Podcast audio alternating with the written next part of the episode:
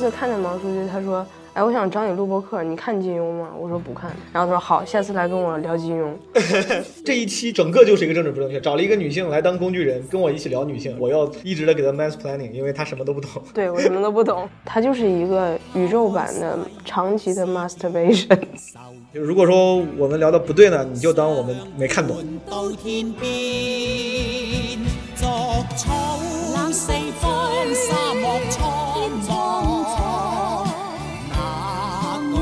句说相扑面。我之前问彩玲，我说《射雕英雄传》里面你印象最深的是谁？她说小龙女。我觉得小龙女当个笔友，就是写写信可以。我觉得她肯定就是那种最没意思，就是平时弄几个枸杞茶，天天晚上回家泡脚。同样是从古墓里边钻出来的女人，你看人安吉丽娜·朱莉，这也能比上，古墓丽影也可以啊。杨过在小说里是不是一大帅哥？谁选的角让任贤齐演过杨过？对对对。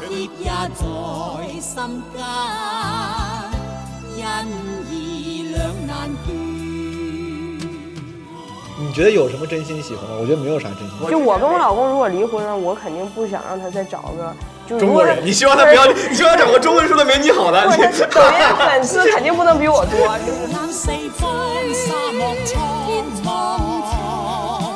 当你们都还在扼腕叹息说，哎呀，在《神雕侠侣》里面把黄蓉给写老了，变成了一个不性感的大姐，但这个反而是她独立的表现。黄蓉是唯一一个人格上独立的人。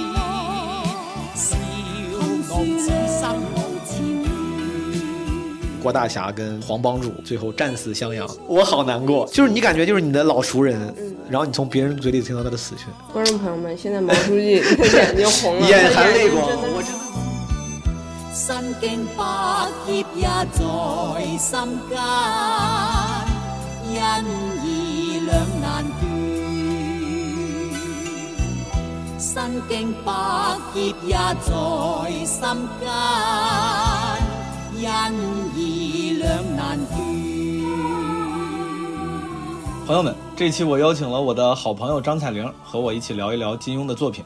但是在那之前，我要先做一个基本无害的广告啊，大家没事就来看一看，反正你也不干时间，买不买都不要紧，关键是了解这个新产品呐。想了解新产品，你就往前站，站得远你看不见，看不见看不着，净看人家的后脑勺了。哎，不好意思，没有控制好自己，朋友们，这是咱们基本无害广告时间的传统活了，好不好？你们习惯一下。这次广告什么呢？广告的是 AG One 小绿粉，其实这个很多朋友应该挺熟悉了。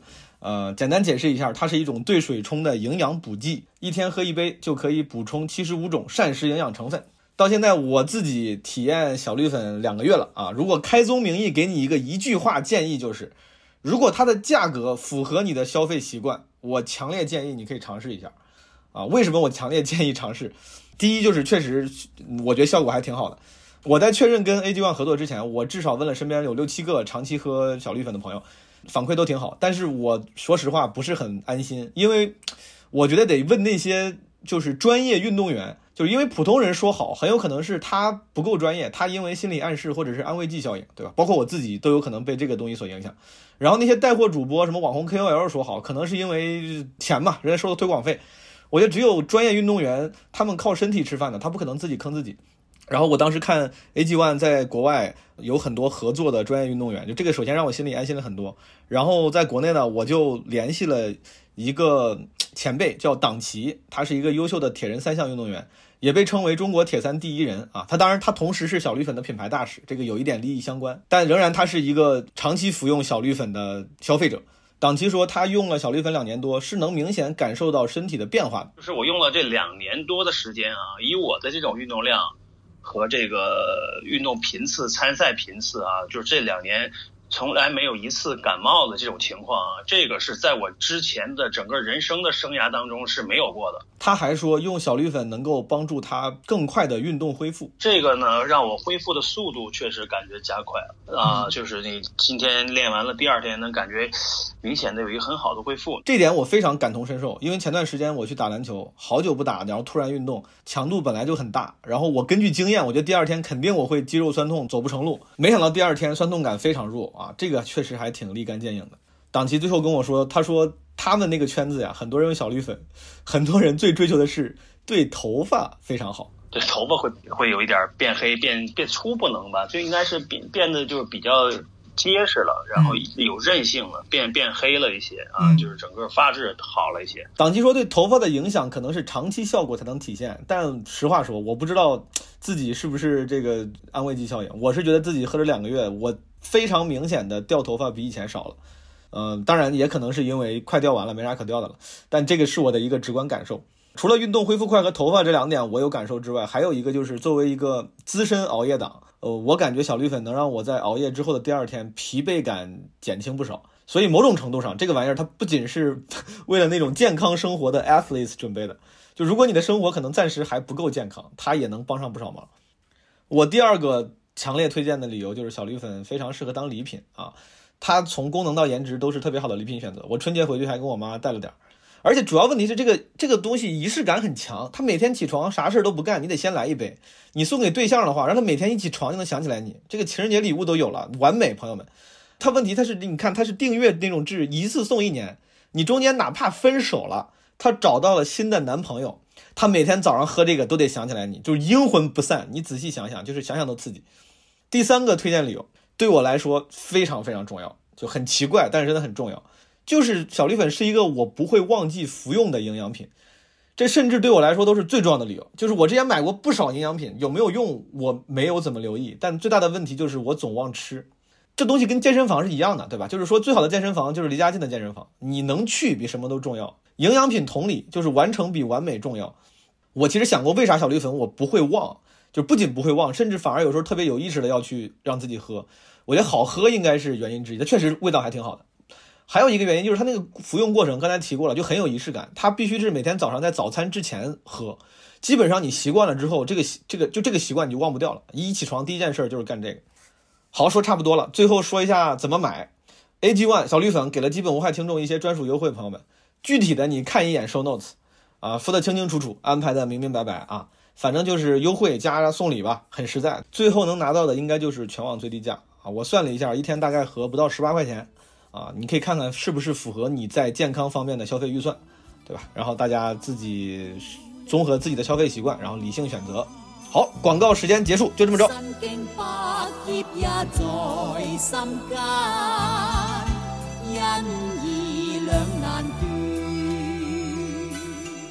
朋友们，今天我们的嘉宾是我的好朋友，在《奇葩说》第七季录制时候认识的一个辩友，辩辩友，对方辩友，他是我的对方辩友张彩玲。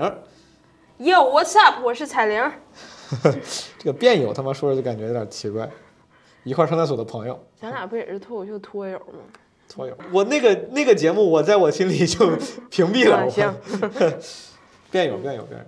今天我为啥找彩玲来呢？是因为我之前，我前段时间，因为十月三十号、三十一号、三十号，朋友们，不是那个金庸先生的，呃，忌日那一天前后呢，正好跟朋友也聊起来金庸，呃，正好又有机会去文化有限录了一期六神磊磊读金庸的节目，反正因为各种原因，我就感觉重新唤起了我对金庸老师这些作品的兴趣。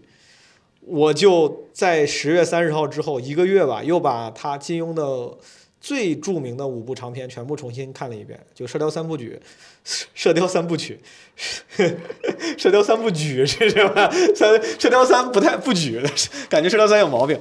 然后《射雕三部曲》《射雕英雄传》《神雕侠侣》还有《倚天屠龙记》，然后另外两部是《笑傲江湖》《天龙八部》，这五部公认是金庸应该是传播度最广的五部长篇，也是被改编成影视剧最多的作品，也是我之前在看完他十四部之后确实最喜欢的，所以说我就把这五部重新看了一遍。我看完之后就有非常多的感想，就是对人物、对情节、对于所有事儿都有非常多的感想，但是就也没有人说，没有人聊。比如说，我当时最想聊的就是关于金庸作品里的女性。之前有一个我们的有台叫“来都来了”，当时有一次我还跟丸子还聊了半天，就是金庸里面的女性角色。他当时跟我狂吹赵敏，然后我说还是黄蓉最厉害，就是我跟他解释为啥黄蓉厉害，就就反正越解释越想聊。但我觉得那个聊女性角色呢，必须得跟个女性嘉宾一块聊，嗯，就一个男的自己聊就显得特别政治不正确，就会物化女性。然后所以说今天我就找了一个女性当工具人，对 就但 是政治不一定比你正确多少。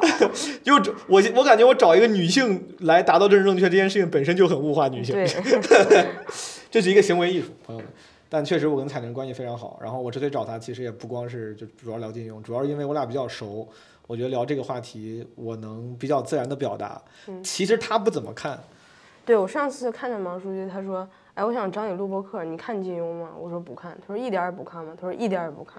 然后他说好，下次来跟我聊金庸，就是这么谈成的。我也不知道这个是，就是他是希望我不看，然后觉得能碰撞出来更多东西嘛。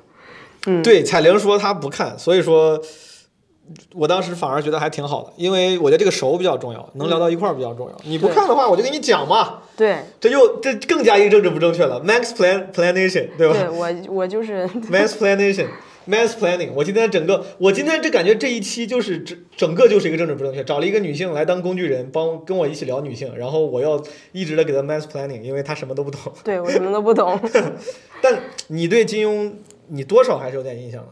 对我刚才跟毛书记说，我对金庸的了解都是我小的时候就爱看琼瑶剧，虽然对这个事儿现在提起来很羞耻，然后我小时候看琼瑶剧的时候，就比如《情深深雨蒙蒙》演广告了，我就调台可能调到金庸的剧看看，因为我爸是个文艺青年，在他心中他总觉得金庸的东西。不是文学，不行对，就是他也不觉得琼瑶是文学，但是我就好意思在他面前看琼瑶，一看看金庸就感觉自己好像你爸这么有文化吗？啊，我爸确实挺爱看书。他觉得什么中文系？你小时候你记得他他他看啥书吗？哎，他真的看，就是西方的戏剧，他全就莎士比亚了什么的，哦全都看。嗯，那挺厉害。但是现在他他金庸去世了之后，他也对这个事儿悔过了。就不是，我前两天我自己又回回看金庸之后，实话说，我确实也感受到了一些他的之前我并没感觉到的局限性。就确实金庸的那个小说的剧情啊，就有很多地方很生硬，就是那个人物极其脸谱化，然后有些地方呢很生硬。不比如说描写女性也是他的缺点，就描写女性描写的就他写女性写的不好。我觉得黄蓉可能是唯一一个写的，就是以现在价值观看比较好的。咱一会儿可以详聊。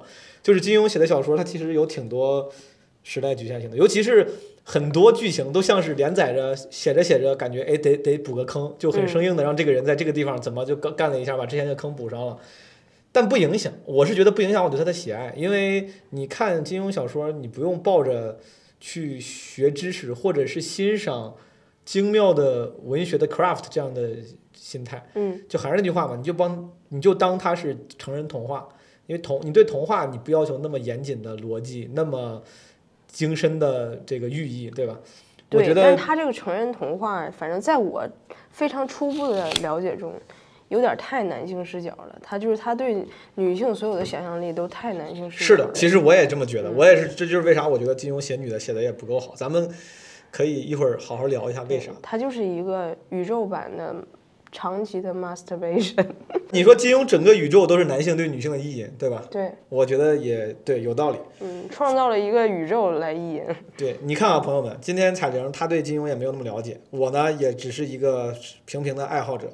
我们今天的所有观点都不是严谨的论断，因为我知道一旦聊到文艺作品，当聊观点的时候，总有人会杠，说你这一看就没好好看。当时他在第几章里头还说啥啥呢？怎么会是什么？怎么会自私呢？就是朋友们不要杠，因为我们都不懂，我们瞎聊的，好吧？就是如果说我们聊的不对呢，你就当我们没看懂就行。嗯，对，啊，免责声明先说出来，就聊着玩儿啊，这不是个严谨的文艺评述。我先问问你，为啥你有这种印象，觉得金庸对女性这个是一个大型 masturbation，一个隆重的 masturbation？对，嗯，首先我我我就不知道我记得对不对啊，但是那几个印象比较深的男主，他肯定都是有多个女主来喜欢他的吧？每一个男主，对，金庸小说里所有男主角就是他妈一堆人一堆女的喜欢你，然后愿意为你付出一切，对，然后你不喜欢我，我知道你喜欢别人也 OK，对，而且往你往理我就行。对，而且金庸的小说里还有还有就出现了很多大女人，你不觉得吗？就嗯有很多懂事儿的、明事理的，不求任何回报的喜欢这男主，然后这男主你仔细想想，他也配不上，担不起这个喜欢。是的，然后往往一个男主有各种各样的性格的女主被他吸引，而实际上在现实生活中，我觉得也不太现实。一般一类的人吸引一类的人，你就是郭靖一大傻子，招各种各样的人来喜欢，这么一个没劲的人，就有那么有意思的人去喜欢他。哎，你说到这儿挺好，咱俩先，比如说可以聊聊郭靖这个，正好《射雕三部曲》第一部《射雕英雄传》，郭靖在你的印象里，你有任何可能会对他产生兴趣吗？不可能，在我他如果特别帅呢？呃，就你想好啊，你想好，郭靖，郭靖又闷又老实又忠诚，巨帅。不，就是在我心中，就是男性最重要的一点，真的是他得有幽默感。他不一定要说段子，也不一定是个什么脱口秀演员，但是他一定要有幽默感。就一个人没劲，对我来讲就是个但郭靖人好啊，善良啊。对，但是对我来讲就是一个那郭靖他民族大义，为国为民，忠贞坦荡，嗯，他不幽默也不行。不行。那，嗯，说李诞你那 OK 吗？那这么，一突然旦我太 OK 了。但是你比如说《还珠格格》里的紫薇，又贤良又又好看，又就是从伦理上来讲是个完美的女人，是你喜欢吗？我看《还珠格格》应该是小学，我小学看《还珠格格》，我应该肯定是更喜欢紫薇，而不是小燕子。那那小燕子就给他比的，但是我的意思就是这样，对对如果要是真选的话紫薇，紫薇主要是太矫情，紫薇动不动就在那儿背散文一样，就是 弄不起，他妈，嗯你，就老像瞎了一样，就对，咱俩他妈就聊会儿天儿，你就跟你老跟我说你破碎了，怎么我也破碎了，就就嗯，但你明白，我这个对等不一定是准确的，但是我是我不是，对，就是这个人没劲，我就我就是不那咱们先聊射雕，射雕嗯里面如果郭靖不行的话，有别人你觉得可能相对 OK 一点吗？你能记得有都有谁吗？洪七公你 OK 吗？洪七公除了年纪大，其实他完美符合你，这个人又有意思，嗯，然后又有生活情趣，然后武功高，呃，正义，嗯，他就是有点老，他一切我感觉他都挺好，而且淡泊名利，怎么就我不怕老，别人还以为我是七几年的呢。前一段时间有个 有个节目找我叫《女人四十》，问我参不参加，让我给骂了。我他妈喝了口水差点喷出来了。嗯，所以说洪七公是 OK 的吗？老顽童也 OK，老顽童也 OK，老顽童真 OK 啊。真 OK。老顽童就太顽童了，他太不成熟了，幼稚是 OK 的。嗯，就可以，都比这郭靖强。但如果不跟郭靖比，你觉得幼稚是你找男性对象上，你觉得这个会嗯介意的一点吗？介意，就因为我找的那个就幼稚，所以让我重新选一次，我绝对不会再。嗯因为是的，金庸呢确实是把他小说里面的每个女性都是男性意淫，就是你又好看又有本事，家境又好，嗯然后但你就是喜欢我，然后你对我巨好，我愿意为为了我去死。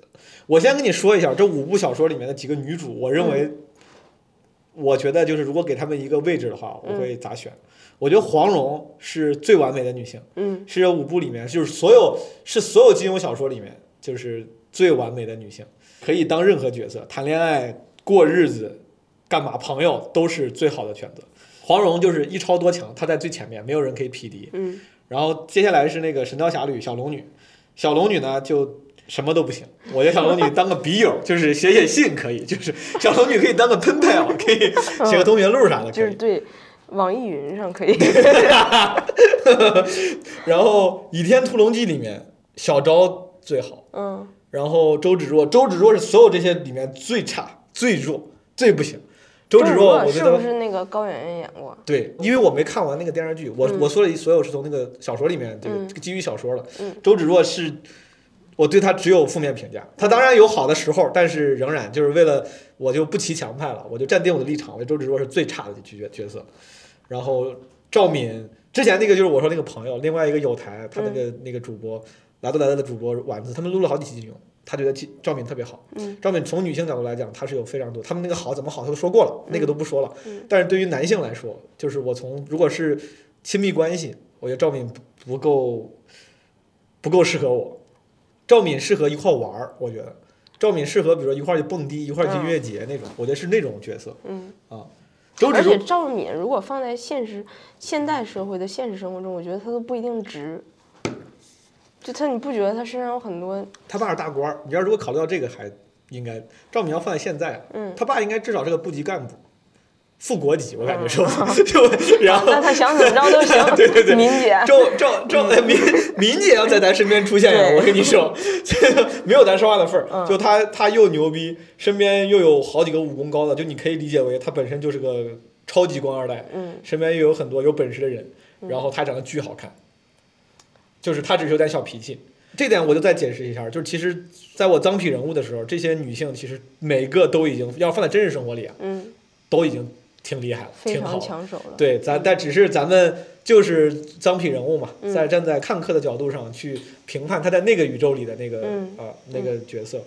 小昭挺牛逼，小昭我觉得可以过日子。嗯再往后是《笑傲江湖》，《笑傲江湖》我觉得任盈盈是可能仅次于黄蓉，跟小昭并列就是适合过日子的女主。但其实《笑傲江湖》里面，我觉得最有魅力的女性，如果不考虑主角的话，其实不是任盈盈，是那个宁中则，就是岳不群的老婆嗯，宁女侠。我不知道你我都不知道。对这个，我觉得那个任盈盈和黄蓉的那个完美度，在男性心中，跟那个影视剧选角的成功也有是很大关系。是的，就许晴和周迅演这俩角色，完全就是没有比他俩更是合适的人选。是的，嗯。然后《天龙八部》里面也没啥有魅力的女性角色，《天龙八部》更多就是讲《天龙八部》是个武侠版的《古惑仔》，我感觉他讲兄弟情的，就是王语嫣是唯一一个像女主一样贯穿全书的，但是王语嫣就神经病，王语嫣感觉可以雇她当员工，我觉得王语嫣我不应该不会想跟她发展任何亲密关系，嗯雇她当秘书可以，她懂挺多的，嗯，啥都懂，这是我的定位。但是然后咱们总的定位聊完之后，就回来从头开始聊啊，好，聊《射雕》。嗯，那个《射雕》你看过吗？电视剧你看过哪几版？李亚鹏那版，嗯，还有港老版的那个郭靖，黄日华。呃应该也看过一点点，但是不记得了。我印象稍微深点儿，就是李亚鹏和周迅演的那个。哦，嗯，你觉得是因为李亚鹏把把他诠释得太蠢了，太傻了？对，就是连说话都费劲，我觉得他。李亚鹏版的《射雕英雄传》可能是我为数不多比较完整看完金庸的作品，因为太老版的我都是断断断断续续的小时候看的。周迅是演的很好，但我后来看了小说之后，我觉得在小说里面更好。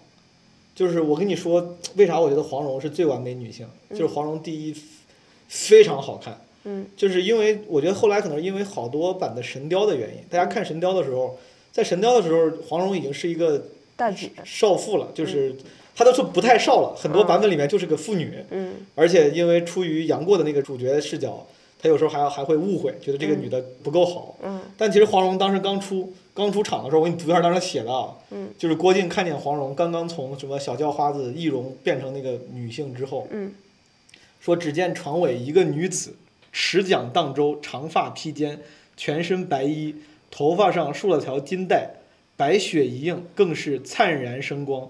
郭靖见这少女一身装束犹如仙女一般，不禁看得呆了。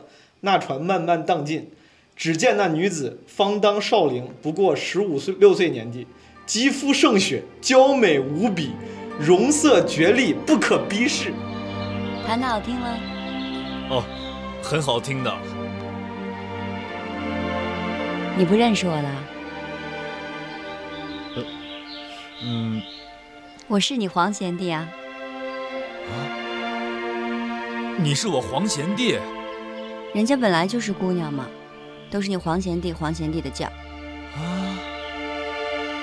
山川，哦，好，这是我见过金庸写女性，就是少有写，就是容色绝丽，不可逼视，很少写成这样。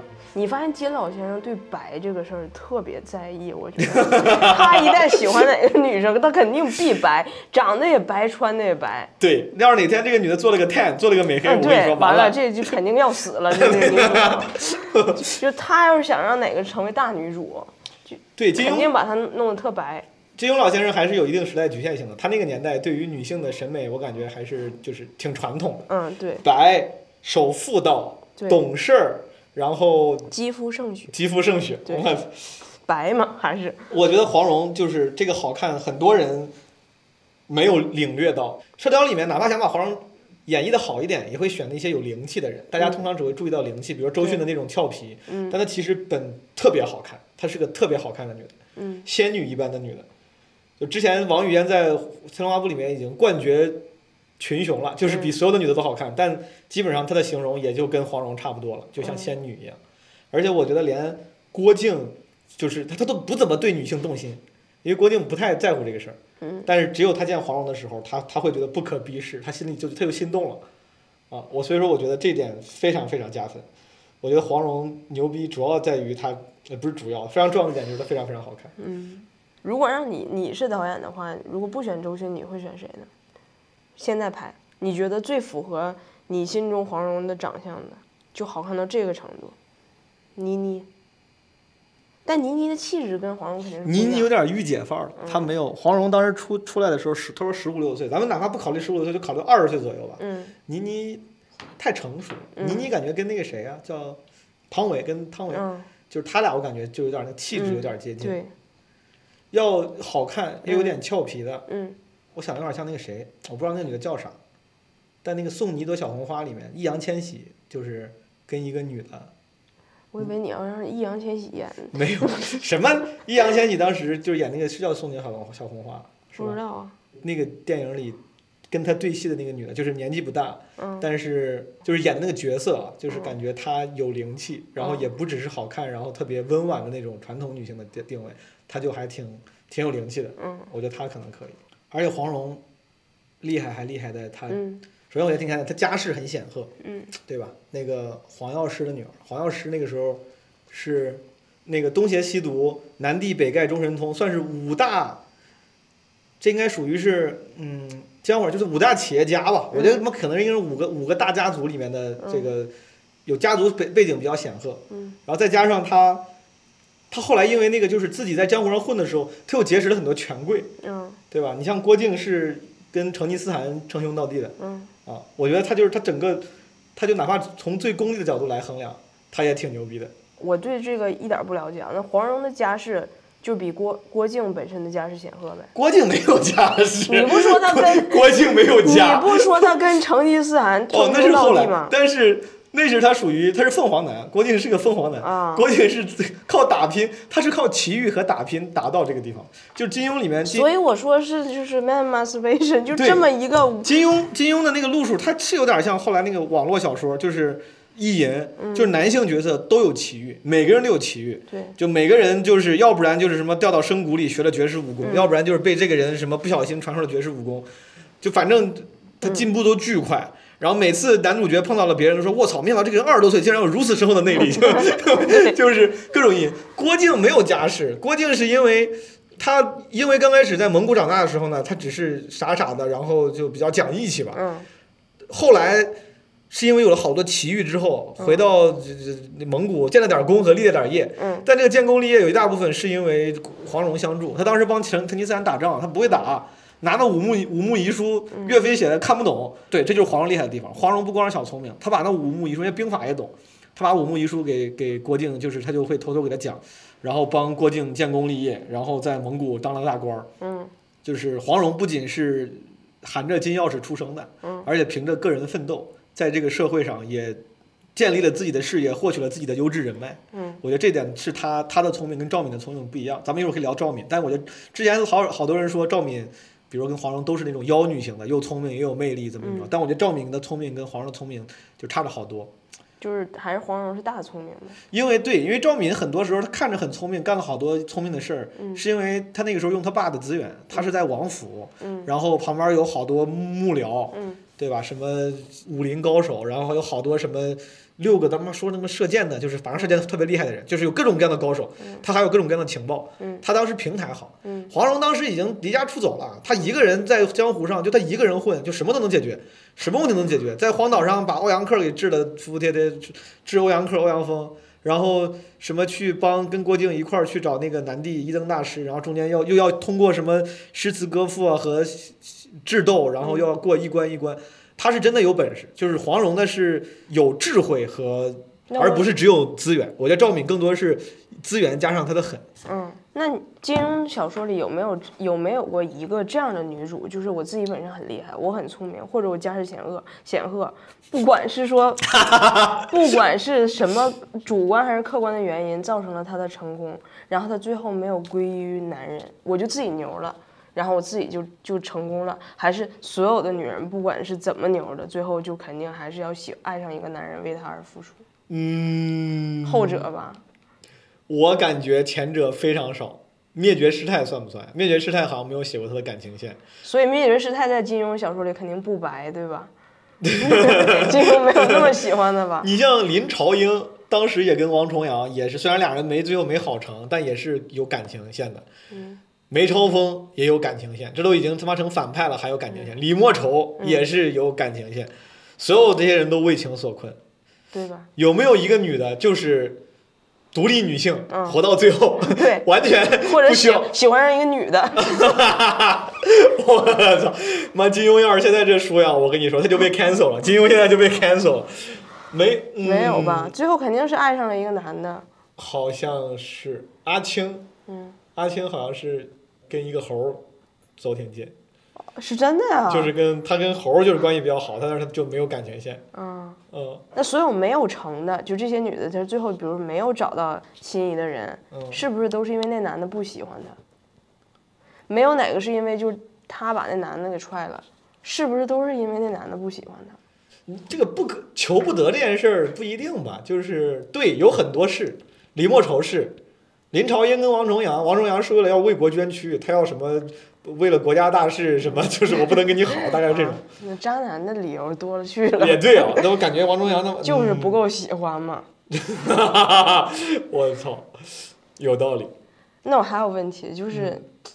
黄蓉在你心中这么完美哈，那他很完。如果有一个女生就是基本就黄蓉的样子展现在你面前，嗯。但是真的就是家世比你好太多，家里比你有钱，爸爸特别牛，嗯，你介意吗？我知道很多男生嘴上说不介意，那我不乐不得了，赶紧找一个这样的，我就不用奋斗了。但是你，我比较了解你，你真的能做到不介意吗？嗯，我不不介意啊。我觉得我喜欢黄蓉，这个就是开玩笑，因为上次跟朋友聊，嗯。他说就是意思，大家就就像用现代的话术在戏谑之前这些角色嘛，嗯。就是说什么赵敏家世好，我说黄蓉也挺厉害的，怎么怎么着，就是你说归说，就这是可能当我一给一个人要吹黄蓉的时候，我会说这个人又漂亮又聪明又有智慧，有家族大有家国大义，嗯。而且这个还有很多的资源，什么很家里还很显赫，怎么怎么着，家里有岛。但其实当我你你说任任何一个人来看小说的时候，咱们在看武侠的时候，在看不管是电视剧还是看小说的时候，其实你喜欢那个角色，大概率不是因为那个人你觉得卧槽这个人好有钱呀、对吧？其实你对这个人产生兴趣，一定是因为他的性格跟性吸引力。就是如果你喜欢，你把他当做亲密对象看的话，我觉得黄我觉得黄蓉身上的性吸引力是很强的。嗯他只是恰好当大家去开玩笑吹他的时候，会说哇，他家还挺好，正好还很有钱，嗯有岛，他爸是什么大财阀，啊怎么怎么着。当我说喜欢黄蓉的时候，这个事儿不重要。嗯你说 O 不 OK？好像说我要会去想这个事儿，他家很有钱，那这个事儿我 O 不 OK 啊？但问题是，当其他当你并不是因为这个喜欢他的时候，这个事儿完全不重要啊。嗯我真是觉得黄蓉自己因为这么有本事，如果说现在有一个女性，她就是当世的黄蓉，她爸巨牛逼，但大不了就像小说里一样，你就离家出走，你让你爸干他的，咱俩去干咱俩的就行了，对吧？嗯，对，那黄蓉就就是没有缺点吗？在你心里？黄蓉这个是金庸小说女主里面的，基本是通病缺点，嗯就是太纯。啊，纯可以，太纯也不行。那就像你觉得男的有有情绪这个事儿重要吗？情绪啊，当然重要了，呃，我问你两个问题，第一，情绪你说当然重要，嗯，性生活重要吗？当就当然重要。就这两个这两点，在金庸女性在金庸小说里的女性都是都是缺失的。我很难想象跟他们任何一个人有性生活，就是女主啊，咱们主要想女主，嗯。然后且大部分人，我不知道是金庸可能为了去描绘，可能这还是那句话，因为他的局限性，嗯。他觉得完美的女性应该是忠贞的、纯洁的，然后或者是对于爱情充满美好想象的。嗯。每一个人他都写的特别的清纯，嗯。就这个清纯就就变得就从成人童话嘛，就很脸谱化，她就是一个仙女。哪怕小龙女是公认的这种仙女，王语嫣啥的，嗯，就连黄蓉这种所谓的俏皮，她也是没有性没有性色彩的俏皮。你觉不觉得这也有一种可能？我刚才在你说的时候在想，嗯也是一种男性视角的局限的结果，就是当一个男性去塑造一个在他心里的意淫对象的时候，一个所谓的完美女性，嗯她其实也是带有保护欲的。嗯她在塑造的时候，她本身就切掉了她那个生殖器官，就这个东西我，就我写的时候，就是我在潜意识中的意淫对象，嗯但是我不希望别人都跟我一样。嗯，有道理。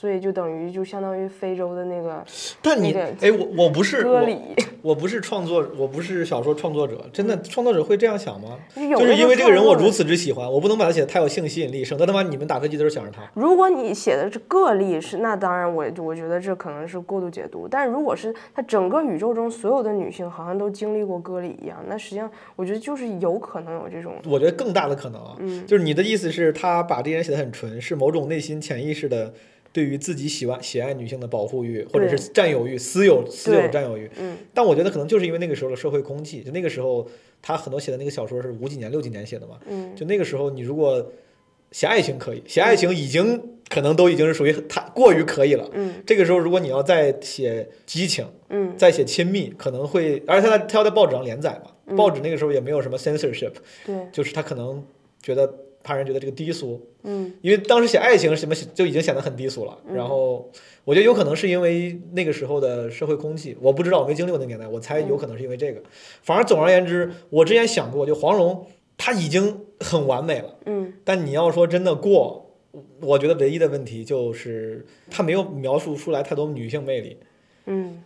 她的那个女性魅力是是直男传统直男眼里的那些，嗯，意淫点的集合，嗯就是忠诚、有钱，呃，有有资源还愿意对我好，然后为对我不离不弃。就刚才咱咱说那些，懂事儿，懂事儿，很懂事儿。嗯当时什么他要跟华筝好，就是郭靖本来要回蒙古，说有他说不行，他说我之前跟华筝许诺过要结婚，我虽然很爱你，说蓉儿，但我还是跟华筝好。嗯那是黄蓉唯一一次展现自己不自信的时候，他就哭了。他说可能，他说那个什么靖哥哥还是需要什么大漠上的燕儿啊、大漠上的什么雄鹰。嗯他说我只是个什么江南的小燕子之类的，就是他需要的不是我这样，但是他唯一一次不自信。但是他你看黄蓉已经这么不忍气吞声了，嗯他在江湖上自己混的时候，各种也是不受气，然后但是在这儿他就认了。他虽然已经非常不拘拘泥于礼教了，他当时说的是，他说，他说只没事儿，他说你跟他结婚吧，只要你喜欢我就行。嗯就是你只要喜欢我，你跟别人结婚也行，反正到时候我也跟别人结婚，我心里也只装着你。当时我记得那个小说里面写的时候，旁边还有个谁是谁呀、江南七怪还是谁说他说怎么会说出这么就是不循礼礼教的话，能在那个年代这么写，就是你跟别人结婚心里想着我说出这种话就已经非常大逆不道了。这个是金庸对黄蓉，我觉得最善意的描写了，就是他没把它写成那么墨守成规的传统女性，就他还有一点突破了那个时候的礼教。嗯，但仍然非常懂事儿。你要跟别人好，行吧？那我走了，就是嗯 OK。对，而且你刚才说这一幕还是很会示弱的嘛，就这么强的一个女性，她如果不会示弱，我觉得男生也不会喜欢她。还有一个很重点的，就黄蓉会叫哥哥呀，就是就是叫哥哥太重要了 叫哥哥太重要了就是你刚才一说靖哥，我想，哎，我知道了，这还有一个重点在这儿呢。对，哥哥就是后面 say no more，结婚就是 say no more，他们 let's get married。对，就是毛泽东究竟为什么喜欢黄蓉？就咱们一步一步去发挖掘他。就叫哥哥这一点，之前他可能也没有想到。叫哥哥挺挺好使的，对啊，但大家现在嗯嗯，嗯，我敢保证，他这一句一句的哥哥，就其实打动了好多男生的心。有道理，你看小龙女，她就不会叫哥哥，对，就他叫过儿和靖哥哥，那怎么能比呢？对，靖哥哥还挺会的。你看，就黄蓉厉害呀，就会呀，人家会呀。对呀、黄蓉是难得的有情趣的。我我自己觉得在在所有的女主里面，嗯，虽然金庸可能是为了那个当时的嗯那条线，他都没有写出这些这个人背后有性吸引力的那一面，嗯。但如果你非要揣测的话，赵敏可能是所有的这些人里面最有性吸引力的，嗯。但紧接着就是黄蓉，黄蓉比赵敏差那么一点点，就是黄蓉就是很会，她会调戏你，她会给你 flirt，嗯。我觉得这个还挺重要。她会 flirt 什么郭靖什么，他说你，我记得哈，他们当时在那个什么牛家村那个嗯暗室里疗伤的时候，好像还聊过呢。说你想不想跟我什么生小孩儿啥的？嗯他说，然后郭靖不好意思说，他说没事儿，他说我愿意，他就这种。这在这在那个金庸的小说里面已经属于是非常明显的 flirt，了对对对，嗯他们 flirt 不多，嗯，那你为啥觉得赵敏比黄蓉更会呢？就同样是妖女，就是嗯金庸里面的三个大妖女，任盈盈、黄蓉跟呃赵敏，赵敏是最妖的，嗯就是一旦跟妖挂上钩，你就知道她稍微那个媚，就是媚那个那那个那个技能点就会加的多一点嘛，对吧？完了，现在我一看赵敏，我只要看一想到赵敏，就是她被人薅着头，你看的赵敏是哪个？是电视剧吗？是哪个电视剧？是谁演那个那个是苏有朋那个版本的是吧？高圆圆，高圆圆和他那个那个演员叫啥来着？演过武则天贾静雯的那个，对，嗯，贾静雯是贾静雯吧？对，但是贾静雯那版我不觉得她很妖媚，嗯，我觉得赵敏没有啥问题。我当时之所以觉得对赵敏的评价没有那么高，首先第一是金庸他就是开挂，他给黄蓉开挂，就黄蓉太开挂了。嗯黄蓉就是纵横两部小说，在这两部小说里面，就是从小聪明嗯到最后的大智慧，嗯还要什么为为国为民，什么嗯守襄阳城，还懂兵法，还会用兵，嗯又当丐帮帮主，就是他是真的是靠个人努力当上了。就企业老大的位置，嗯然后还还有那个极广阔的胸怀，就这个东西，就是他就是开挂，没办法。嗯，赵敏的问题在就是她的那个聪明是很有心机，赵敏她太有心机了。就等于这俩女人格局不一样。对 对啊，格局不一样。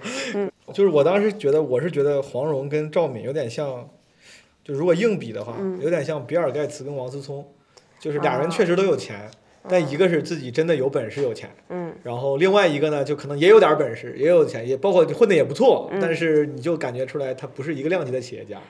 就是你觉得你自己觉得郭嗯靖能不能配得上黄蓉？配没有人配得上黄蓉，就包括自己，我一直在说，我说我喜欢这个喜欢那个。我之前跟朋友聊的时候，我第一句话就是我说我任何一个人都配不上，就没有一个人我能配得上。尤其是黄蓉，我虽然说我是最完美的女主，就是你要是让我做那种傻直男意淫梦，我说让我选一个人当媳妇儿，我肯定选黄蓉，但我一定知道我配不上黄蓉，我怎么可能配得上黄蓉？我说郭靖配不配得上？就呃对，就是呃当然就是没有你看，你直接把自己就带入郭靖郭靖。郭靖郭靖，我觉得比大部分男生，包括我要配得上的多。那你觉得金庸里头，如果让你随便就是许配人，你嗯会把黄蓉嫁给谁？只有郭靖，就如果你是黄蓉他爸，你还是会把他你女儿嫁给是的郭靖？因为这个有点就有点像你说的。保护欲。对保护欲，我不想给把他给那种，就是我如果我是那个游戏设计者的话，我不想把这个角色设计给更有魅力的男性，就是这就是有时候那个老实人在嗯生活里面他反而最受欢迎，因为你对任何人都没有威胁，大家都喜欢那个老实人。同样，比如咱们这个咱俩要是一个公司的，咱们这五十个人要投个组长，可能每个人投两票，嗯其实有一票不一定，对吧？嗯，你喜欢 A，我喜欢 B。但是第二票，当大家都不知道给谁的时候，可能说不定都都会给那个老实人，最后反而老实人获成会最大赢家。嗯就是郭靖是那个最让我觉得，如果他跟黄蓉在一块儿，我我最不难受。嗯这就好像如果你有一个特别喜欢的前男友，或者我有一个特别喜欢的前女友，嗯我如果分手了，我还就是内心深处，我隐隐挺不希望他找一个特别叱咤风云的、嗯厉害的、星光闪闪的那种男的。嗯我我就我我我会希希望他找个对他特别好的男的。嗯啊，就那个人，他可以不是大明星，对吧？不是特别有钱，但是如果我真的喜欢他的话，我希望那个男的，他下一个男的都特别特别好。嗯。然后你同时希望你的前女友某某年某月的某一刻就会经常想到你，就是男生都会有这，他希望他他前女友找的这个人都没有他自己有意思嘛，让你的前女友永远会怀念你的有意思的那些画面嘛。但我后面这半句，你前半句我同意，但后半句我确实你不说，我真的没往那边想。我倒不是抱着那种，我觉得我不是那种特别高尚的人，但是那个想法我倒确实没有过。嗯我没有想过说，哎，你找个差点的，然后回头让你后悔，或者回头让你念我的好，我我倒无所谓。我就是单纯觉得你跟个老实人，我心里会觉得不不，我不是说让他找个差一点的，嗯我是希望，我是觉得很多人都希望那个人找到一个，就哪怕你是觉想让他过得好，嗯他甚至可以过得比你好，但他找的那个人没我一定有意思。是对，一定是你的最大的优点他没有的。嗯，我就我跟我老公如果离婚了，我肯定不想让他再找个就是如果他中国人，你希望他不要，你希望他找个中文说的没你好的，抖音粉丝 肯定不能比我多，就是，就你懂吗？就那是就那就找个埃塞俄比亚人，反正就是他每次想到都是怀念起当时彩铃的中文有多么的标准。嗯，我我没这么想过，但你这么一说，我觉得你这个想法非常好，我从此借鉴了。我我确实最好找一个不要跟我特点有重合的，对，就是你最大的优点，希望那个人没有嘛。但我最大的优点不在幽默啊，啊，行，不在嗯，主要在嗯在于英语好，英语。啊行，神雕，我感觉你是不是印象稍微深一点？因为之前我问你，我说你看过啥？你老把射雕听成神雕。嗯，我之前问彩玲，我说《射雕英雄传》里面你印象最深的是谁？她说小龙女。不是我说的是杨过，哦，嗯杨过。这个这个你印象还多吗？呃，你印象最深是哪个版本？是古天乐那版本吗？是，但是之前有一个版本给我给毁了，就是杨过在小说里是不是一大帅哥？杨过，嗯，还挺齐整，还挺那对，还算帅，算帅那帅。谁选的角让任贤齐演过演过？对对对对，为什么呀？对对对对对对，当时我也我小时候觉得任贤齐就长得不好看，因为对还有个痣，他那儿他脸上对，他而且他以前演过那个《星语心愿》啊就是他演的就是一个就是又癫痫又不好看，然后追张柏芝，嗯就就像张柏芝，然后最后就化成就鬼，就是就是顺 顺着流星飘走了，反正就是特别。现在想他这个剧是怎么存在的呢？但是在我心中，任任贤齐是一个永远是那种相对丑蠢一点的那种形象。嗯嗯，对杨过，据说我因为我自己对男性不敏感，但听起来似乎是我身边女性朋友觉得是金庸小说里面最有男性魅力的。对，那得益于古天乐嘛，那就是哦，你也觉得是古天乐那个角色是有性吸引力的？缺个胳膊就是导致就是在情绪上，我觉得会缺失一点儿。嗯，但是他起码长得是就，在我心中就是他就是被杨那个古天乐给定格了嘛。之前我在文化有限聊那个超哥，当时那个女主女性主播，嗯她说她觉得杨过是最有男性魅力的，因为她说又帅又有情趣。你觉得杨过有情趣吗？我没有杨过有点情趣，杨嗯杨过有点情趣，杨过应该是所有人里面最有乱搞倾向的。要不是金庸还是那那个时代，他不好写乱搞嗯。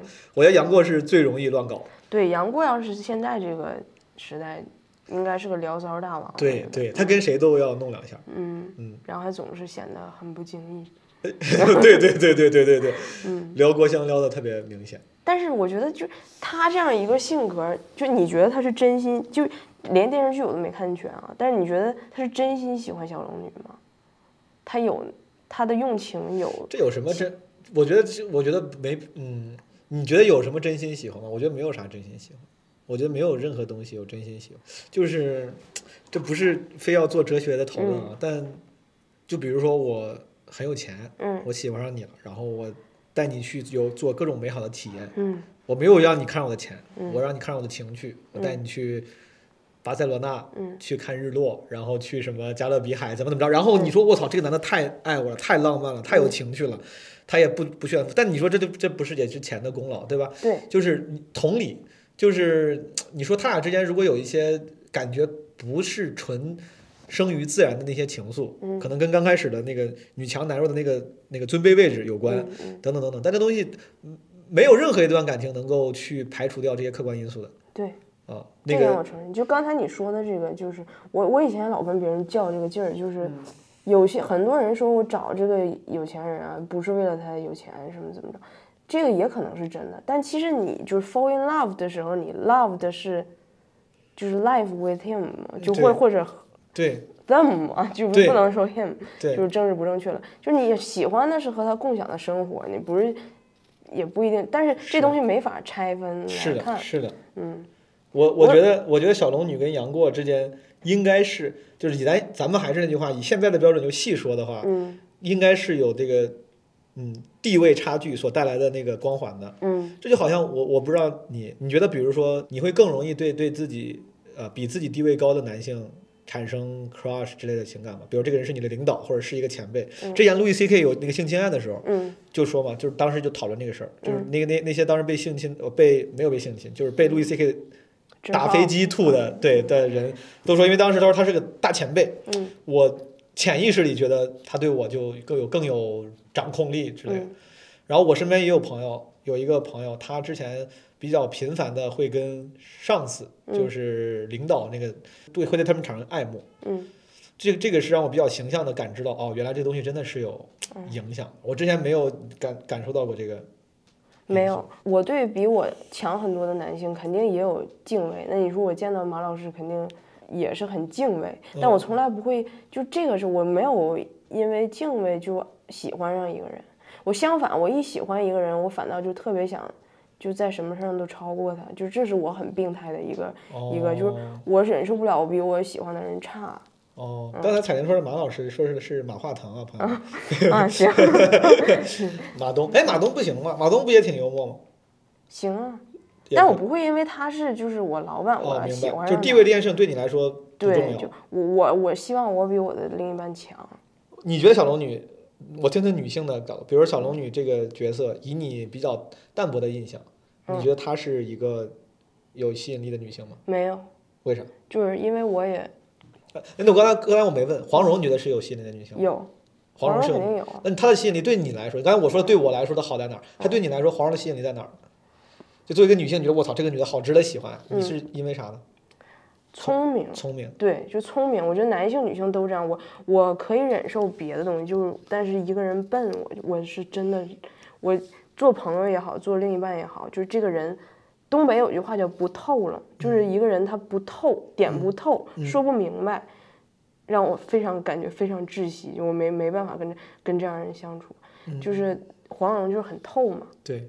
而刚才而且我忘说了，就是我说黄蓉可能是为数不多在金庸小说里面最女权、最政治正确的一个人。为啥呢？因为金庸已经那么政治不正确了，就他写写女性已经写的那么直男审美了。嗯黄蓉是唯一一个没有 stay 花瓶的那个那个人。嗯就是虽然每一个女主感觉都是武功很高，但都不能是花瓶啊，但是她们都本质都是依附于男性的嘛。对，但她在神雕的时候，黄蓉虽然还是一如既往的依附于她的靖哥哥，嗯就是喜欢她的靖哥哥，但她同时成长为了一个独立女性。完成了自我成长。对就是嗯就六神磊磊当时那个书里写过这个，他就说，当你们都还在就是扼腕叹息说，哎呀，在《神雕侠侣》里面把皇上给写老了，写的这个又生又是生小孩，又是要照顾家庭，照顾什么帮中事务，就变成了一个不性感的大姐。嗯但这个反而是她独立的表现，就是我不在乎你我在男性眼里性不性感，嗯我有我自己想干的事儿，就是我现在就是个母亲了，我现在就是一个这个管理者了，对吧？你还想只你只是想还看我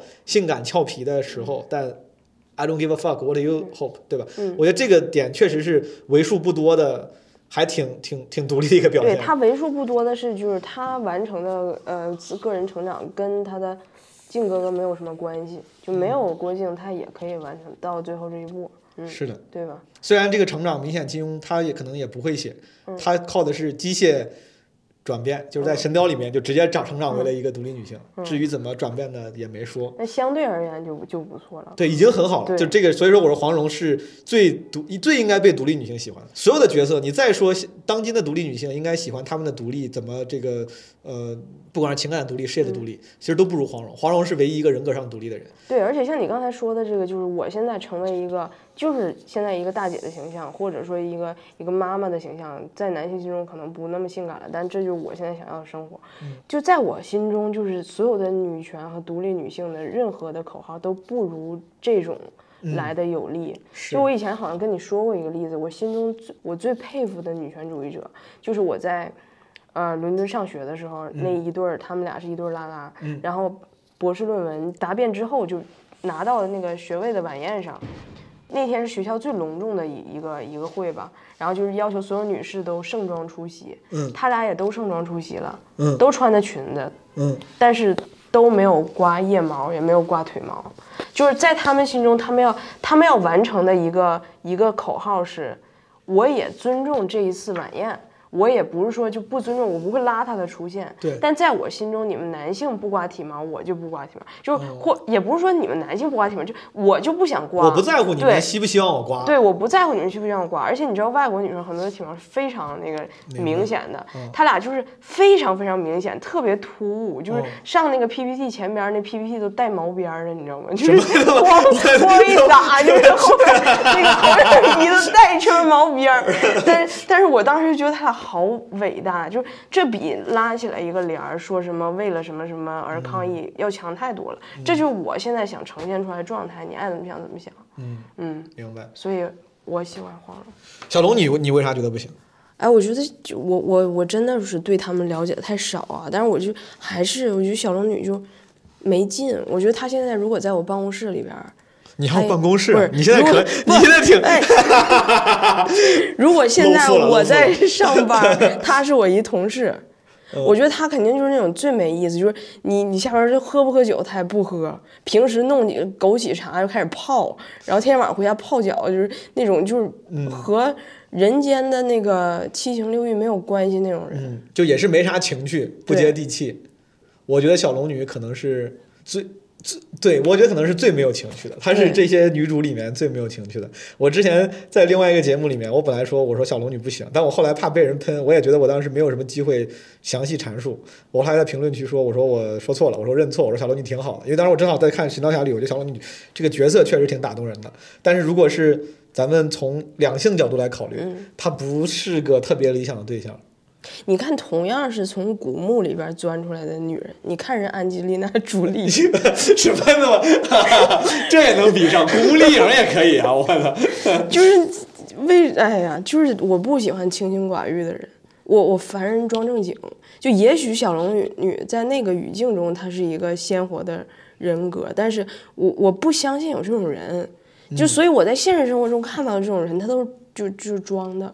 我对小龙女唯一的一点就是算是内心的给他留一丝生路啊，在我这个非常政治不正确的评判体系里面，他的一丝生路就是，我觉得他有可能是那种 asexual asexual 是什么？不喜欢人类，不是，我觉得他他，我以为他就是表面上越正经，他有可能在生活啊对，嗯因为我当时记得他不是被尹志平玷污了嘛？嗯他被尹志平玷污之后呢，他当时我记得我记不太清了，没有没有为了录这个博客特地去翻书。我记得当时就是再见到杨过，杨过不知道，杨他以为是他跟杨过发生了关系，然后杨过什么也不知道，他就就是特别的，就是羞涩，就是说他说咱意思大概就咱俩都已经你都已经那个啥了，还还说啥跟不跟你的，以后我一辈子都跟着你。我说你做事才是颠三倒四呢。啊？我？你呀，还叫我姑姑？呃，那我不叫你姑姑，难道要我叫你做师傅啊？你刚才这么对我，我怎么可以再当你的师傅呢？他对这件事情，你看啊，如果是一个非常非常清心寡欲的人，他对这件事情他可能就不会那么在意，甚至他会他会有抵触，他会说昨天为什么你要那个什么，你这你这你这合适吗？他没有。你能，他从你从金庸的那个描述里面，他挺爽，他挺开心，他挺开心，他挺开心。就是这个事儿，你你是我都不用说小龙女了，你换成一个那种平常天天打嘴炮的，现在那种网上那种打嘴炮的女的，说不定你你你给她来个冷不丁，人家被点穴了，啪，你给人你给人那啥了，她解穴之后，她都在跟你说，她说啥意思，哥们儿，你怎么怎么回事？你干啥？你是不是不尊重我？你怎么就？但小龙女没有，小龙女就说你把我点穴了，在没有告知我的情况下，我任你摆布。他的反应是啥？小龙女的反应不是生气，也不是抵触，也不是要问个明白，他是 fine，就是 OK cool，就是 I'm happy。姑姑玩得起，对，我以后都跟着你，啥意思？我操！我就是从这个细节感觉出来，小龙女有可能是，嗯，她有可能是有一有一面金庸没写出来的，而且他他穿的他都很很制服，很 J.K. 他穿的，嗯她真没有必要。他之前我记得他当时写刚遇到他的时候，他在古墓里又没人看他，你又不见男的，就是那当然只能说是个人志趣嘛。他个人志趣就弄得非常华丽，戴着什么白色的那种纱的手套，嗯，还要戴手套，你知道吧？就是戴白手套这个事儿，就你看又白了嘛？对，然后身上还有一些铃铛，嗯，他一飞，那铃铛还响。哎，你看这小说的时候，你想 你想的都是啥呢？哎呦我我当时就是因为我刚跟那个那个文化有限聊完，我说小龙女不行，后来我我回去之后就正好就开始看《神雕侠侣》，我当时就抱着一个想给小龙女平反，嗯，我当时想我就想从中找到一些大家觉得她没有情趣，但说不定她有情趣呢，嗯，当然我这是属于歪解啊，就是也是瞎说，但如果去咱去硬歪解的话，嗯，小龙女她可能是有另外狂野的一面的。那可能这个就首先我不知道，也可能电视剧里呈现的也不够，对吧？就以我看那点儿、嗯那点儿东西，电视剧里他没铃铛是吧？我不记得有，反正刘亦菲版的应该是没有铃铛。哦，嗯，你想想，铃铛再加加什么丝手手套，这都这简直齐活了，这啥都有了，缺个。对吧？好了，咱们 所以你喜欢小龙女吗？她不是，她都不是无聊，她就是不不谙世事。这个事情其实是给了她一些空间的，因为她之前不谙世事，她她出去跟着你到那么那么，咱去参加宴会，她也不会说话，然后就也也不给他也不太会调情。嗯。但你就感觉，那说不定她之后，对吧？她跟杨过过过起来了，嗯，说不定就爱上世俗生活了，对吧？就是越过越会，也有可能。哎，但是我我就我发现了，就是生活中可能有一些男生，他喜欢就是他自己的女朋友，嗯，或者老婆，不谙世事，就是嗯领出去社交好像也不喜欢跟人说话，就自己很高冷的坐在那儿。他不怕自己就是他这他这另一半儿很难打开局面，很难跟人就是聊得很开，他就喜欢但这不就是大家所理论上不认同的那种男性嘛？就是他就是他就把女生当附附属品，嗯就是你就过来就像个 trophy trophy 一样，嗯就是你好看，就像很多人找 model，你不用过你不用非会说话，你也不用非给我，甚至都不用给我非给我当贤内助，什么嗯干啥事，嗯你就别说话，别吭气儿，然后就是静安静的在那儿坐着就行。领得出来，拿对得出去手。但这是不对的，对吧？如果这个如果一个男的是喜欢这样，女性是会觉得不对的。当然不对了，你是喝多了吗？没有没有，因为你突然说这个，我嗯就感觉我以为这是一种合，可能是一种合理的存在，但确实这不合对，我。刚才是在好奇，就是如果你有个女朋友是这样，真真的很漂亮，你领出去，所有的男性都会心里很羡慕你。但是她就是这种非常不谙世事，跟谁也不会怎么聊天儿，你难受吗？难受，但是难受的点我必须得说一下，就是不是因为他不谙世事以至于我带出去他不会说话，嗯他不是是一个面子上的问题。有些人可能觉得就是说你这不会说话，你也不懂事儿，这还这本质上还是一种这个传统的臣服的思思维和标价值观嘛。我是觉得如果你不谙世事的话，咱俩没得聊，主要是嗯你不谙世事，咱俩聊啥呢？就是我跟你，咱俩就就你这就就像你说这个人就没意思了。嗯，所以有意思没意思这事对你也非常，对你来说也非常重要。有意思没意思，它不是像 Excel 表里面我写一个格，然后看 checklist，我 check 不 check，不是不是一个，它不是一个直观的标准。有意思没意思背后隐藏的是我是否能够长久的对你感兴趣。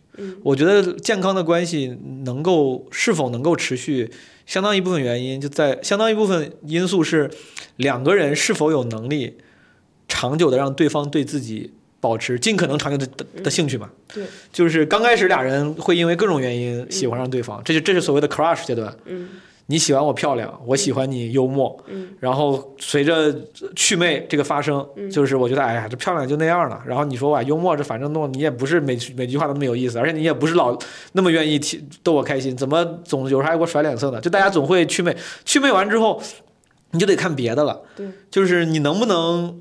保持进步，这个进步不一定是世俗意义上事业的进步，什么从处长当上什么部长了，不是那样的，就是这个进步是，你还仍然仍旧对我有吸引力，嗯。两个人的人格上的成长能够尽量的同步，嗯。一个人进步的太快可能也不行，一个人进步的太快，另外一个人进步的有点慢，这个不同步也会有问题。这很多时候咱们身边其实有很多人也是这样，就进步两个人进步不同步，就可能就一方会觉得另另外一方好像没之前那么有意思了，因为他进步太我进步太快了，我会觉得你怎么怎么最近跟你说话好像没啥意思了，另外一方开会就开始受委屈，就是这不就是很多明星成名之后跟结发夫妻离婚的原因吗？我觉得小龙女属于是起点跟普通人的起点不一样。嗯，我对她的那个乐观在于，她有可能是能够快速成长的。哎，但你刚才聊到的黄蓉，她实际上是就属于知识面很广嘛，就是本身就他相当于受到了高等教育，对吧？对，而且她她很社会，他那个社会不是油腻的社会，他非常入世，他跟谁都能聊到一块儿去。他见他见洪七公，洪七公人家他妈什么人中龙凤啊！你想想，人家在他妈江湖上混了几十年，啥人没见过，还是丐帮帮主，就是人家是什么人没见过。你像咱们要现在跟马云、马化腾坐一块儿，咱人家不一定能跟咱聊到一块儿去。咱们使尽浑身解数，可能人家都觉得这人也没啥意思。黄蓉能够非常容易的让洪七公觉得，哎，这小姑娘有意思，然后硬是他妈生生骗了一个多月，把所有武功都基本上所有武功他妈都给教出来了。就是黄蓉那个知识面广，他不光是 book smart，他还有 street smart，他 street smart 也非常非常，这个就很重要。你像赵敏的聪明，她也没有 book smart，她也没有 street smart，她是职场 smart，就感觉她的 smart 更多是职场的那种厚黑学的 smart。还是小聪明嘛。对，我觉得，所以说我觉得短视频学，对对对对，今天教你什么三十岁男人必须懂的七个道理。对，如如何鉴定渣男，就就就刷这些东西刷多了那种的。对，我觉得黄蓉这个确实，她的她的入世本身，比如对于郭靖这样在 street smart 这个层面进步慢的人，嗯他可能一辈子都不会觉得黄蓉被他落下去了，因为黄蓉永远都在前面，嗯黄蓉又愿意就是向下匹配。嗯郭靖现在在一档，黄蓉在十五档，然后郭靖涨到死了，可能又涨到七档，你知道吧？嗯就是这个太 OK 了，嗯，那小龙女在知识面这方面就是咋样呢？不咋样。不咋样。小龙小龙女对她太不咋样了，啊她都不出门儿，她太宅了，而且她跟一般的宅女还不一样。宅女在家宅着，她有她缺少了很多社交的常识。嗯我比如说，比如说典型意义上的宅女宅男，他我不会蹦迪，我不会什么喝酒，但我至少懂点什么二次元，说不定我在家研研究点什么军事、舰船、火车啥的。连他妈 Sheldon 还懂很多 flag 的知识和这个，他对什么很多 flags 和 trains 都非常感兴趣，典型 nerdy 的 nerdy topics。小龙女就是啥也不感兴趣，她对武功都不感兴趣。小龙女要不是因为就是她觉得那个师师傅要让她练个什么玉女心经啥，她本来她对武功都不太感兴趣。小龙女喜欢干啥，呢？小龙女在遇见，你看这个就反非常不女权。嗯小龙女在遇见男人之前，生活没有重心；遇见男人之后，她生活重心就是男人。她就遇见杨过之后，感觉生活的所有重心就是杨过。当时她在公孙公孙止那个什么绝情谷里也是，嗯真不行，咱咱俩一块儿死吧。她小龙女当时本来不想死，想了想也没啥，行可以。他说反正那个如果咱俩一块儿死也挺好。就是她因为太爱这个男人了，她的生活里的一切都是这个男人，这个也会让人很窒息。那太窒息了，我对而且，哎呀，幸亏在那个金庸小说里面，本来尤其是《神雕侠侣》这部小说就是写爱情的，所以说你把爱情写得很极致，大家也能理解。在这个、嗯这这一部童话的主旨就是爱情，嗯但放在现实生活里，小龙女这种生活里没有任何热爱，只有爱情的人，很恐怖，很恐怖。对朋友们，你千万不要把所有重心都放在你的伴侣身上。对，而且我最不能理解的一句话就是为了我爱这个人，我为了他可以去死。你知道咱小时候看的很多嗯电视剧和电影里都有这句话，我一直不懂，你为啥爱他也要去死？我可以，你我爱谁爱的可以去死？我我重点来了，毛毛书记曾经爱一个人，爱的没有曾经没有曾经，不是嗯不是，我是觉得，就是如果喜欢喜欢到一个人，可能不至于非要什么生生死死、寻死觅活的。嗯但是呃如果是爱的话，可以啊，我真的我真的觉得，也可能是我把自己想的太好了，也有可能那一刻真的到来我会犹豫。但我之前是觉得，如果这个人他对我特别好，嗯他特别爱我，我会愿意为他去死的。我就想，因为你对我这么好，我知道哪怕我不在了，你把我爸妈照顾的可能比我自己照顾的都好，就那种感觉，就是我我愿意就是用我的生命换你的生命。啊，你的前提是就你俩只能活一个，你可以哦，对对对对，是那种我我想的是就这个台词，我想的是理解不了。我想的是那个偶像剧里那种情节，啊，就是我把你推走了，然后车把我撞死了，然后你活了、那种。你说是殉情，两个人一块儿死是吧？对，哦就那确实没啥为啥非得去死呢？那确实没啥必要，确实没啥必要。Lesson two，朋友们不要死，就是没有必要，没有任何事情值得你跟另外一个人一块儿去死。对啊，这个挺确实挺奇怪的。嗯，我觉得这个几乎可以成为一个公理，就是不要因为任何事情跟另外一个人去死。对，Anyway，嗯《神神雕侠侣》里面其实除了小龙女，还是有一些人我感觉也挺有魅力的，嗯，比如说郭襄跟程英这两个人，你还有印象吗？郭襄是郭靖的，妈妈没有，不是 郭襄是郭靖的二女儿，就是郭芙她妹。啊哦，郭芙你应该记得吧？郭芙得，郭芙就是把杨过胳膊砍断那个，特别刁蛮的，然后黄蓉郭靖的女儿。啊，她基本为啥要砍郭靖啊？不是他为啥要砍杨过？他有毛病。他郭芙我感觉是仅次于周芷若。郭芙跟周芷若谁更讨厌很难很难说，就是你看书的话，总感觉郭芙更讨厌。郭芙是一个配角，就是一个讨厌的形象出现的。周芷若，因为她是个女主，还要留有时候流露一些什么深情的点，但我有时候觉得周芷若更恐怖。郭芙是那种没啥脑子，她就是郭芙就是不成熟，就心理不平衡，然后就是她就是巨婴心态，刁蛮，然后不懂事儿，希望自己是人群中心，非常自我中心，ego 非常大，她是那种人。那杨过怎么能被他砍掉一胳膊？杨过就当时练的还不够好呗，就是。杨过不哎挺挺厉害？你这是不是 PUA 啊？怎么不行？都是我们男人的问题，就是我们的胳膊都被砍掉了，是我们的，下是我们业务不够精 精呗。我对，那怎么怎么的呢？要是你过去再说杨过，你反省一下自己，对吧？嗯这活儿安排给你了，你没弄好，你怨谁？你当时好像是郭芙说：“我以为你会躲，你怎么就让我砍了呢？”嗯但当时就这个也有点就是就是也是像机械降神一样的，就是金庸为了写这个桥段，感觉有点不太合理。当时杨过可能就万箭俱灰，那一刀砍下来，他完全可以不掉那个胳膊，嗯甚至他要放在别人身上啊，放在很多人的身上，什么就是什么被都被内力弹出去了。但是但是就那天杨过他可能就需要掉这个胳膊，因为据说可能当时《神雕侠侣》的其中一条一个寓意就是不完美的爱嘛。小龙女被玷污了，杨过掉了一个胳膊，就是残缺的人也可以有真正的爱情。你看没？就是看着没？就是政治不正确的地方又来了。对，是的，对，就是放在一个男性身上，他就一定是客观因素让他惨失、痛失一个胳膊。但但小龙女也是客小龙观因素。不是小龙女，这根本它就不叫缺点，它是所谓的这个呃残缺的爱情，小龙女这个是，但但但放在宋朝嘛，放在宋朝的那个，确实这个是跟首先跟金庸老师的局限性有关。第二，在那个年代，确实女性的贞洁是中国封建社会的遗毒嘛，对吧？那个时候觉得贞洁是重要的。对，但我的意思是，就是小龙女，嗯，就是行吧。对，不算残缺，当然不算残缺，朋友们，你们对，不要为了被玷污去死，就是 不应该就应该开心的活下去。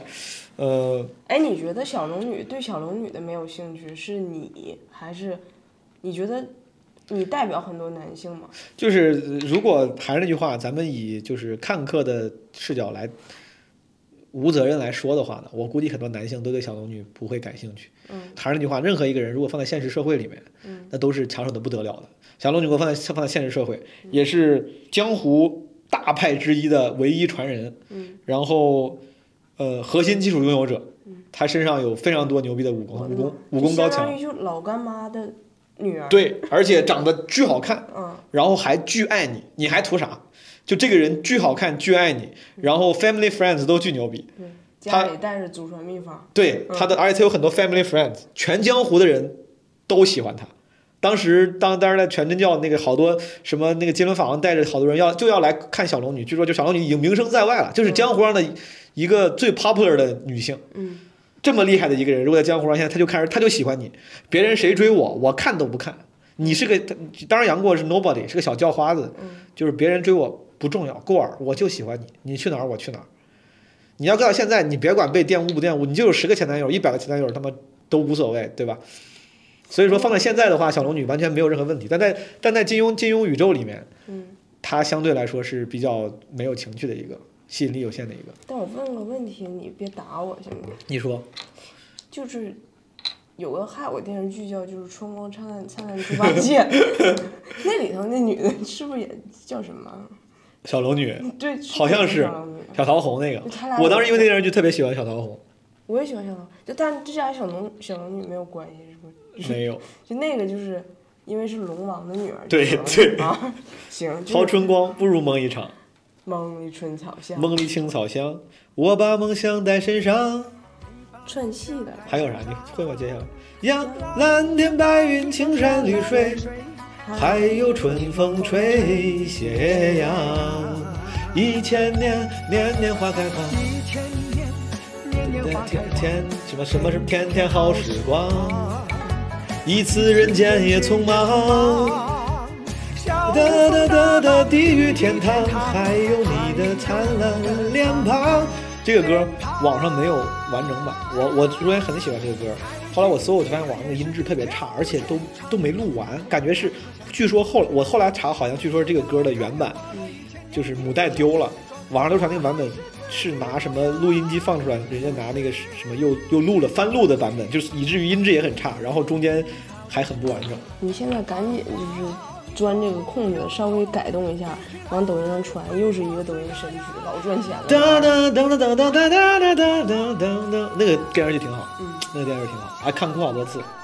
来，朋友们，咱们不聊金庸了，今天聊聊《春光灿烂猪八戒》，徐峥你看，你看《春光灿烂猪八戒》看哭了啊，感动感人呀！小我忘了剧情是啥，但是不是有是不是小龙女为了救猪八戒，小龙女什么就反正中间要怎么就消消逝了，消死 就是之类的。我操，我太感我太难过了。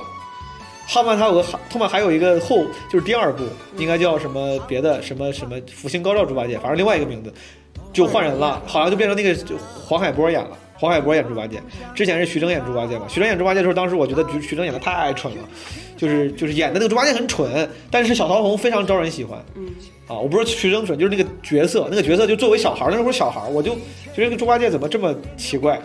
那时候觉得太白金星还挺好笑的，你记得吗？太白太白金星是那个谁吗？那个忘了，台湾一个人。不好意思啊，观众朋友们，我就真的是刚才聊聊小龙女，突然间就想到了小桃红。小桃红，嗯，我是觉得《神雕侠侣》里面有一个角色也也很招人喜欢，就是郭襄。哦，对，郭芙呢，就是金庸小说里的配角，女配角，嗯反而可能是因为是配角，金庸没有什么 intention 要把他们塑造的非常完美，嗯以至于有时候他们展现缺陷，你会觉得这个人是有情趣的。嗯就换句话，用咱刚才那个标准来说，他们可能是有性吸引力的。就郭芙，我觉得她就是那个会的，嗯这个这是这是郭芙身上唯一的优点。嗯 然后郭襄就真的很好，我真的觉得金庸当时啊，要是放在现在，金庸老先生还在世，为了赚钱，像是漫威写宇宙，他一定是有一部单独的电影、单独的小说要写郭襄了。嗯郭襄你不记得了吗？就是后来《神雕大侠》，就是杨过已经成名之后，嗯然后当时郭襄还很小很小，他就给郭襄过生日，然后送这送那，然后让郭襄风铃渡口入雾中生嘛。郭襄因为喜欢杨过，一辈子没娶，然后成立了峨眉派，你你不知道吗？郭襄因为喜欢杨过，一辈子没娶郭襄啊，一辈骗一辈子没嫁，一辈子没嫁。郭襄就是因为这个就是杨过渣的地方。当时杨过就是你的郭襄，你想想，杨过都已经三十多了，嗯郭襄才几岁啊？十二岁，可能十二三岁，反正就比较小，咱俩都不是一辈儿的啊，也算是一辈儿的。他其实算是一辈儿的，但就年年龄差的很多。嗯然后他想对郭襄好，就像是对我的一个 family friends，我的一个 uncle 的女儿要好，那就是应该是亲情的好，对吧？他不，他他带他又是干这又是干那，就是你就感觉杨过心底隐隐的希望我能够向你展示我的魅力，嗯就是他带他又是见江湖上各各大豪杰，他说那个郭襄说，他说我过生日，你到时候能不能送我礼物什么？没问题。然后杨过大费周折，找了好多人，提前几天就过来给郭襄送礼物，都是江湖上有名有姓的人过来给郭襄送礼物，然后郭襄还知道是怎么回事儿。然后生日当天，丐帮的大会，嗯选新帮主，本来他妈新帮主应该是主角，对吧？嗯那个杨过过来，啪啪啪送了三个大礼，一会儿又是什么蒙古军退了，一会儿粮草被烧了，最后还要放大烟花，满天都是大烟花，就是整个把黄蓉、郭靖的这个本来在办的活动，人家办的这个线下峰会风头给抢了，就为了给这女的过生日。你说你要小龙女，你气不气？就是我我我给这个女的过生日，然后小龙女，你说你杨过，你为啥对这个女的这么好？她说，哎呀，这是我的一个妹妹，就是你觉得。哎呀，我跟你说，所有的女性最烦听到的，她只是我的一个妹妹。而且后来本来郭襄对她没有动那个心，他就觉得我这大哥就是心心向往之，觉得大家都说你神功盖世、行侠仗义，我想认识你。没想到后来咱俩还有关系，对吧？你跟我爸认识之类的。然后杨过就非得还得把那个面具摘下来让他看，他本来戴着面具的。嗯郭襄不觉得他帅，嗯啪，杨过面具摘，完了，就郭襄从此之后就沉沦了，就是从这个面具摘了之后，郭襄就沉沦了。就是你明明没没必要非让我看你那一眼，嗯但是你不，你想了想，他本来杨过前面还在那假模假样推了半天，说你没必要看，嗯不用看，哎呀不重要。最后，然后他说你让我看看呗，啪就是就来个预就期违背。对，就本来都要走要分手了，非得让人看一眼，然后完了，就这郭襄从这儿开始就沉沦了。大哥哥，我们什么时候才能再见啊？有缘的话，我们自会再见。就好像我和龙儿一样。后来张三丰武学奇才，喜欢郭襄，不行，然后郭襄骑着驴找杨过找了一辈子，然后最后到四十多岁，他他就是突然什么到看破红尘，他说走，他说找到峨眉山下，突然看透了，然后就上峨眉山成立了峨眉派。但是这个本身就是抛开杨过是不是有点渣这个这个哦。点哈，就是一三十多岁大老 uncle 领着一个十二岁的女孩去见识江湖，对，这不就是这个杀手不太冷吗？嗯，就感觉那那所有女孩都肯定吃这一套的，是吃这套的吗？那肯定是。但是但是你让雷诺跟那个娜塔莉波特曼当时那个年龄差差太大了，大到通常情况下，除非是有一些奇怪的 play，大家通常不会往那个方向想。但那个女孩也是喜欢他。对，但是杨过跟这个就有点，就是明显杨过就有点没有必要的散发魅力，他时不时的散发魅力是没有必要的。让雷诺其实至少有一方，咱们至少从电影里看啊，让雷诺他是没有这个 intention 的，对对吧？杨过你是能够有蛛丝马迹，如果你要想去推的话，你能推出来一些的 intention。他那个不能说渣男，渣男是开玩笑的说法，但是杨过那种 player 的，就是会的男的那个气质，他可能也不是故意的，他就根本就掩藏不住。对，嗯，这个就是本能。对，其实一个人再怎么包装自己，我不相信有任何一个人会真的觉得另一个人对他的喜欢是一种痛苦。是就所有的人都很别人喜欢的是很希望被很希望 be likable。对，嗯，国香是因为当时写的时候，金马写太小了，嗯我很难正确的去谈论它。就是如果咱们谈的是亲密对象的话，你谈一个小姑娘，这不太合适。嗯但郭襄当时就是她身上展露出了一些美好女性的特质，就是她是少数。非常不在乎世俗礼教的这些，就是那个，因为那个那个时候的世俗礼教就是封建的嘛，对吧？女性应该怎么样，她无所谓，你们不让我干嘛，我就是喜欢，我就想干，啊，而且没有什么长幼尊卑的概念，就不会因为我我家是大家族，你们是什么无名小辈，我就有优越感。郭芙就非常非常明显的各种优越感，啊，然后他也不在乎自己是不是人群中心、掌上明珠，她是一个健全的人格，她就且咱不把当当当当成一个女人考讨论，就把她当成一个人讨论，你明显感觉出来，郭襄是一个更好的人，她是一个 better human being。就这个人要长大的话，我觉得他一定是非常有魅力的，不管是男性还是女性，他都是一个非常有魅力的人性人人类然后他你说的是三十岁，然后突然想开了，建立了峨眉派以后，啊、就小说里还有继续的写吗？没了就很感慨。完事儿了。他这个因为《射雕三部曲》嘛，就是《射雕英雄传》《神雕侠侣》跟《倚天屠龙记》嗯这三部是有联系的。《射雕英雄传》的主角在《神雕侠侣》里面，郭靖、黄蓉，这你知道。《倚天屠龙记》是《神雕侠侣》结束之后大概近一八十年吧，九十年，因为在《神雕侠侣》的最后，快结尾的时候，他们碰到了一个小和尚叫张君宝，在那个在山上，然后那个时候他就是个少林寺的小和尚，嗯可能十岁左右，我忘了。但在那个《倚天屠龙记》里，这个人就是张三丰，他是武当的创始人，一百岁，所以说大概过了九十年左右。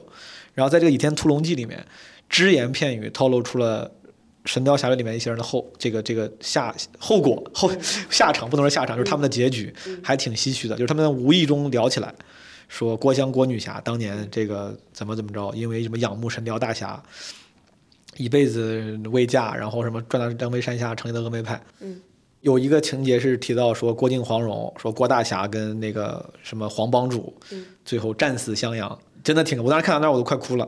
我现在说都快哭了，我 我好难过，就是就感觉爸爸妈妈没了，就就觉得我真的我觉得啊，就是那个黄蓉，我本来是希望她能善终的，嗯啊，我觉得没有这么好的人了。但是他就是被在一个就在那个我忘了，就反正在武当派他们在那聊的时候，就说这个就是你感觉就是你的老熟人，嗯然后你从别人嘴里听到他的死讯，很难受，观众朋友们，现在毛书记 眼睛红了，眼含泪光。真我真的很，我真的看这个我很容易动感情。我看的时候，我看金庸的书经常哭，我看着看着就哭了。嗯，哎，但是就是你知不知道，就是金庸开始落笔写郭靖黄黄蓉的这一对儿的时候，到他生把他俩写死，这中间现实跨度是多少年啊？十几年，我忘我不太记得，但他应该就是他到六几年就封笔了吧？我记得七几年，好像是七几年，反正这没多少年。而且他写这个的时候，应该他不是计划的，不是说我刚开始写我就记到计划要写第三部，然后第三部里面你们会死，没有他就是可能是写着写着就串到一块儿了。所以说，就是你写，就是看一个人的就个人宇宙为啥有意思，就是这一点。就嗯西方的对比，我说巴尔扎克也会这么写，就嗯他的、呃各种小说拼到一起，人间喜剧是有关系的是有关系的嘛。他从怎么开始写一个人，然后到多少年之后，他在另一个小说里突然之间就想给另那个人一个结局，是。可能在他刚开始写的时候，他没有想给他这个结局，是的。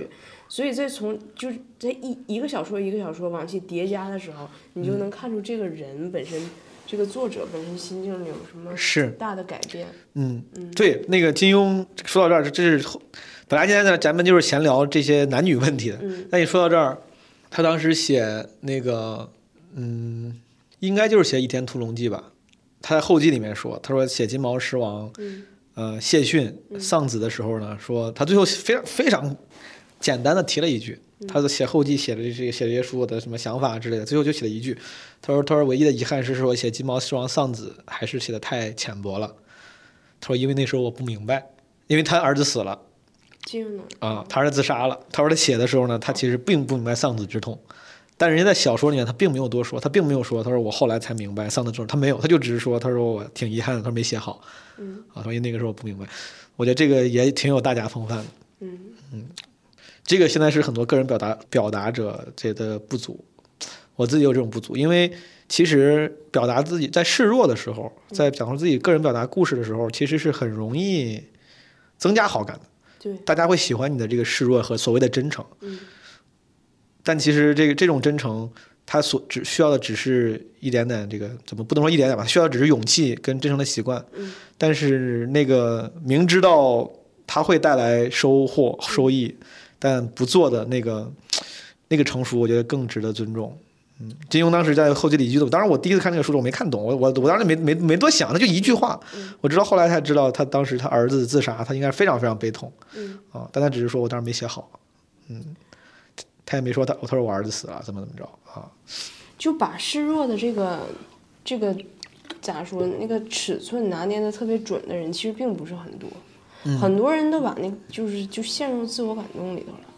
嗯，是对很多人，嗯，在就是会客气嘛，嗯，就是对自我感动，说的过了显得自己矫情，对，但甚至甚至有时候你说的不过，显得好像不矫情，他可能说不定也是一种精准的拿捏。嗯，像金庸这种人家真的是不要，我不想靠这个博得你们的关注，不不重要，你不用关心我儿子死没死，我就真的只是就是我自己可能写后记写到这儿，我突然想到了，我就跟你们说，我觉得这个姿态，对，我都不能说挺酷的，因为说挺酷，好像人家还是有动机在展示姿态一样，人家没有在展示姿态，他就是真的很值得尊重，我觉得很值得尊重的创作者。嗯，郭襄挺好，我觉得郭襄是一个 better human being，对，这是我的观点。唉，然后讲到那这不这这不叫《倚天屠龙记》了吗？《倚天屠龙记》你有概念吗？你有印象吗？你看的？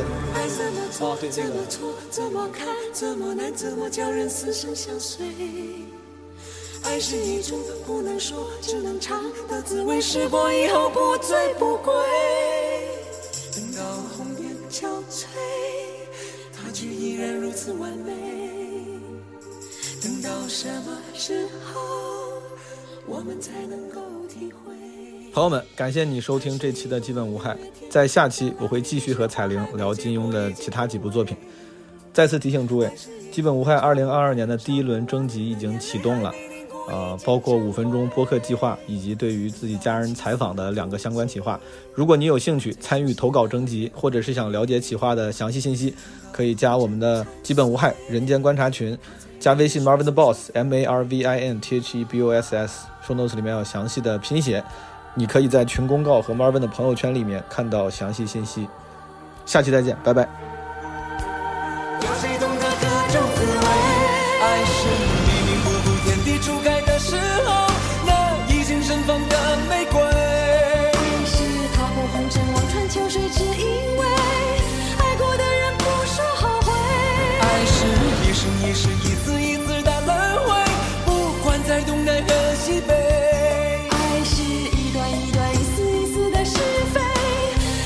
情人再不能够说再会。